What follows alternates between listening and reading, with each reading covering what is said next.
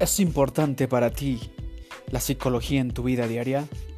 ¿Desearías conocer los pensamientos, emociones, conductas y sentimientos de las personas?